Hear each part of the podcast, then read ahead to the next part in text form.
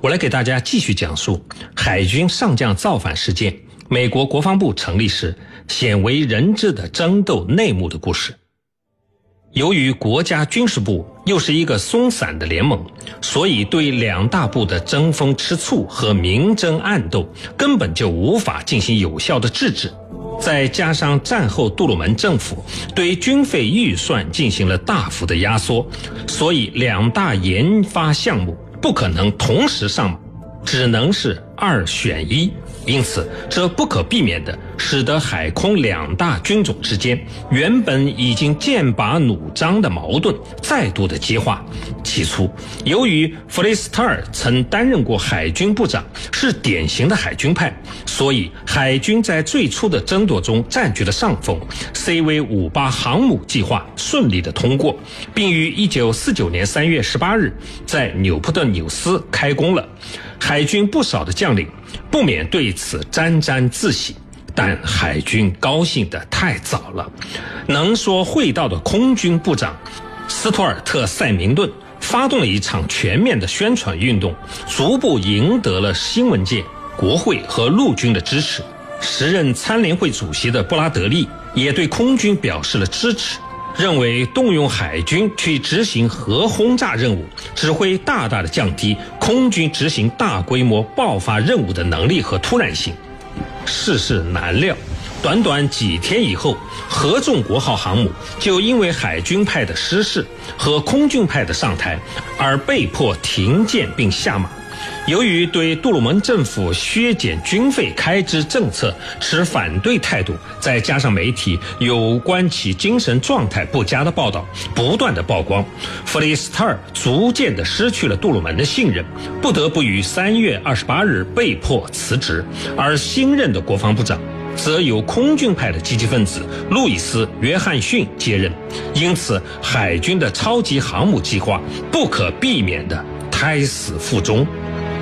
一九四九年四月，新任国防部长路易斯·约翰逊上台以后，不仅在未经国会批准的情况下取消了超级航母计划，而且在参联会主席会议上也一再的压制海军的要求，大幅削减海军的经费，甚至要取消海军和海军陆战队。约翰逊指出，没有理由保留海军和陆战队，因为布拉德利将军告诉我，两栖作战。已经成为了历史，我们永远都不会再进行两栖作战，所以没有必要保留海军陆战队。除此以外，空军能做一切海军能做的事，所以也没有必要保留海军。一时激起千层浪，这番言论在美国国内掀起了轩然大波，也成为了美国历史上著名的海军上将造反事件的导火索。大批的海军著名将领对此纷纷表示抗议，并愤然辞职。而多位海军退役的将领、与海军有关的政府与企业界的人士，以及失掉了订单的造船厂所在地的官民，各界都对杜鲁门政府朝令夕改的政策极为的愤怒。以丹尼尔·加勒瑞少将为首的海军将领。开始在美国国内公开发表了一系列言辞激烈的文章和讲话，大肆攻击约翰逊，贬低海军的国防政策和空军的 B 三六轰炸机计划，而加勒瑞更是在一篇题为“不要让他们击沉海军”的文章中，发表了极具煽动性的叛乱声明，称约翰逊是不折不扣的罪犯和恶棍。要求其立即引咎下台，这在美国上下引起了轩然大波，将国会、新闻界、政府、军界搅得满城风雨，一片混乱。随后，以太平洋舰队司令阿瑟·雷德福上将为代表的海军高级将领又开始掀起了一场更大的风波。海军任命阿利伯克。秘密组建了一个名为 OP 二三的特别办公室，主要负责制定争夺美国国会和公众支持的计划，要全力以赴、不择手段地打击空军的 B 三六轰炸机计划。一九四九年六月，一份匿名的文件。不仅记载了登菲尔德等海军高级将领们对约翰逊的国防政策表示强烈不满，而且还指控空军部的有关官员和空军的高级将领在 B 三六计划中存在着欺诈舞弊和收受贿赂的不当行为，揭发约翰逊和塞明顿在个人和政治上都得到了飞机制造商老板奥德洛姆的好处，认为空军。在飞机竞标阶段存在不正当的竞争，并接收了有缺陷的飞机，以损害国防利益为代价来为个人谋利。因此，该文件认为买这种飞机是十亿美元铸成的大错。纵观天下军情，解析兵道玄机，深入军情一线，强化国防意识，军情观察。江苏新闻广播、扬子晚报联合打造。这一指控使空军感到了极为的愤怒，因为他已对空军军官的荣誉与声誉造成了巨大的损害。国会为此展开了一系列的听证会，对所谓的 B 三六采购舞弊案进行了深入的调查。在国会听证会上。空军部长塞明顿与空军参谋长阿瑟范登堡逐条批驳了雷德福的观点，陆军上将布雷德利也驳斥了海军的指控，并指出海军闹事是一场公开反对文官领军制度的叛乱，而最高指挥机构中的争吵不断，就像一滴毒剂滴到了酒中，使所有分享者蒙难。经过深入的调查。国会的调查报告指出，没有一点，哪怕提供一丁点的证据可以证实，在 B 三六轰炸机采购方面有预谋、欺诈、贿赂、仗势欺人或偏袒行为的指控，并证明海军所提供的文件是伪造的，而其背后的始作俑者正是 OP 二三办公室的副主任约翰 ·G· 格罗姆林上校。最后。这场海空大战以海军失信于天下和空军的大胜而告终，B 三六计划得以继续进行，海军的超级航母计划却被迫下马。而美国《时代周刊》的一篇文章也将美军内部这场历时数月、几经起伏的军种争斗戏称为“海军上将造反事件”。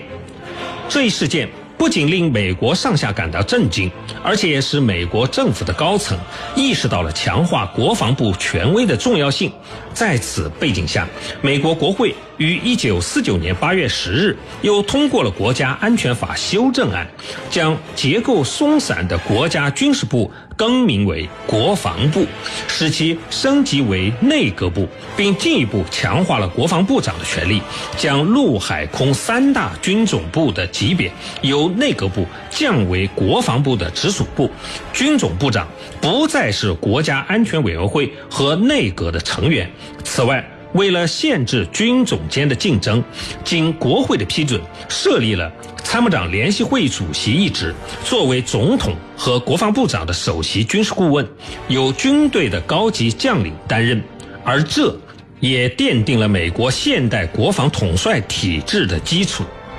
最后，海军在这场斗争中成为了彻底的失败者。海军部长沙利文引咎辞职，海军作战部长登菲尔德被迫提前退休，加勒瑞接受军事法庭的审判，彻底葬送了自己的前程。杜鲁门。也不顾海军将领的强烈反对，而挑选了碌碌无为的老好人马修斯以及更为听话的弗雷斯特谢尔曼，分别出任海军部长和作战部长。海军部长出身的前任国防部长弗雷斯特尔，也由于愈演愈烈的军种斗争所导致精神失常而自杀身亡。虽然这些海军高官的个人结局并不太好，但是他们也因在这场斗争中为维护海军的生存和荣誉，不惜牺牲自己的生命和前程，而被海军奉为英雄。超级航母计划夭折以后，美国国会为了安抚海军的情绪，决定为海军建造一艘小一点的航母，而这艘航母就被命名为弗雷斯特尔号。此外，海军上将造反事件虽以海军的失败而告终，而海军陆战队随后所打的一场反击战，也令海军多少找回了一点面子。一九五零年八月。在国会海军派的强大压力下，杜鲁门政府最终被迫同意在参联会中设立陆战队的代表。尽管海军陆战队仍属于海军部管辖，但却在参谋长联席会议中有了一席之地，因此也成为可以陆海空三军平起平坐的第四大军种。